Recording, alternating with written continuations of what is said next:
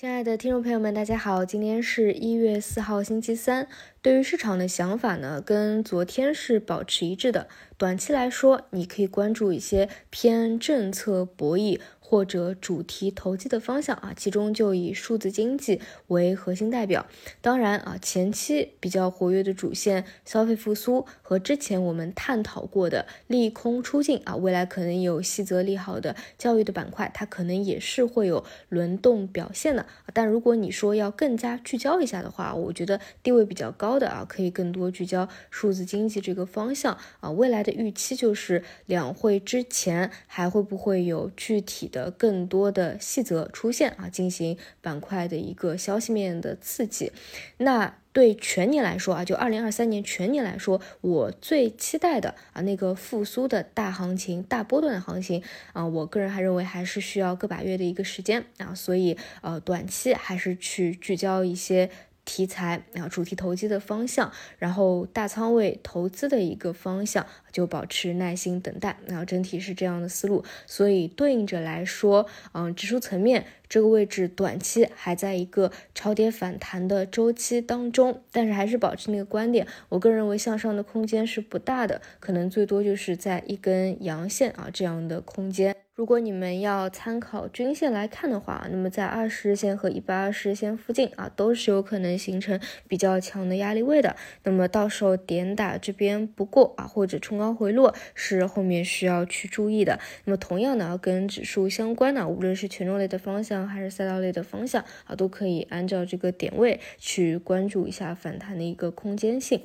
然后呢，再来讲一下呃数字经济啊，啊其实来说前期啊，就是药不是也走过主升嘛，然后消费也走过主升嘛。当时呢，就是很多人呢，他喜欢拉踩的，就是他做某一个方向，他就喜欢说另外一个方向的缺点啊。然后就讲过，就觉得数字经济这一块儿啊，跟我们百姓的一个关联其实不大啊。但我觉得这个是一个认知的误区。其实如果大家读过求是的原文的话，会看到当中也会举一些。非常有生活化的场景和例子，比如说贴了一张图啊，就讲到像福建省福州市依托政务数据共享，通过自助终端设备整合多部门的服务事项，实现了二十四小时的自助服务，打造了十五分钟的便民服务圈啊。其实这些一点一滴都是跟我们的生活息息相关的，更不用说从一个大的宏观的角度来说，也明确提出这是。是增进人民福祉、促进共同富裕的关键举措，也提出数据要素参与分配是党准确把握工业经济向数字经济转型发展的一个趋势啊，率先在国际上提出的重大理论创新和突破啊，所以呢，它是跟我们的生活息息相关的，而且呢，无呃，在国际竞争力来说啊，也也好，还是经济转型来说也好，都是非常重要的一个。内容啊，所以地位要地位有地位啊，要预期短期也是有预期的啊，所以其实具体到操作上来说啊，当下的一个问题就是现在还在去选出核心的一个阶段的过程当中嘛，因为毕竟昨天又是数字经济的啊第一次呃起爆嘛啊，所以就是。资金到底选择哪几个啊，形成一个梯队和核心，这是后面一段时间需要去关注的。但是这个预期啊，现在是存在的。嗯，我预期后面经过一波分化或者分歧后，可能还是会形成震荡向上的一个走势啊，直到比较多的这个细则和政策真的落地以后啊，短期看不到预期或者资金炒透了以后啊，我觉得这个方向可以呃短期歇一歇，不用再去看它了，因为毕竟还是属于一个主题投机或者偏博弈为主嘛，对吧？那么现在比较明确啊，就是呃。你要说属板的话，龙头是这个安妮股份，对吧？还有就是这个呃英英飞拓啊，这个辨识度都是比较高的。那么前期的妖股就是像这个南天信息啊、嘉利图，昨天都是有一个反抽板的。那么再梳理一下其他的啊，就是比较呃核心或者说辨识度比较高的吧。一个是运营商，对吧？这个中国联通，这个都是盘子比较大的趋势股了。然后像数据确权方向的就是这个人民网啊，对，这也是国家队了。然后政务数据的话比较。正宗的，像圣桑达 A 啊、易华路，这些都是之前比较熟悉的。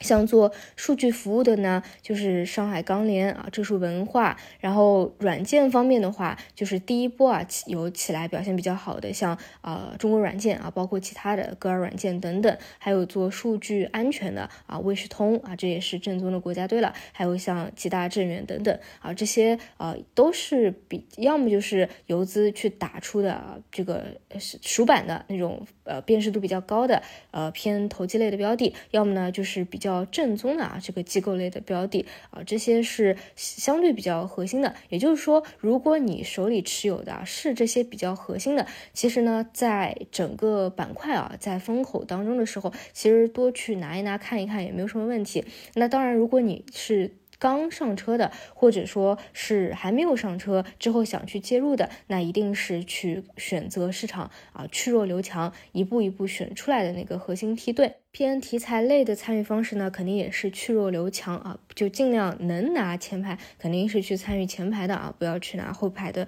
这个杂毛在。那么昨天既然是一个高潮，那么今天肯定就是一个分化。所以呢，如果是昨天介入的，那么今天基本就是要去做去弱留强的一个操作了。然后之后我们继续保持关注吧，就是这个方向能够再走出来哪些啊？包括往哪个细分方向去演绎啊？反正这段时间像运营商啊、数据确权啊啊，然后国资云啊。包括呃昨天讲的这个偏呃落实到业绩上面的金税四期啊啊都是表现会比较强势一点的，也没有特别大的一个区分吧。就信创啊之前回调了比较多，但昨天呢是回调以后的第一次啊集体的一个拉升啊，整体是这样的情况。那么今天理论上来说呢，呃昨天大跌的消费方向可能也是会有资金去做回流的。那么像消费的回流要不要去参与或者关注啊，就看你复。盘以后有没有什么准备了啊？我个人可能更多的关注点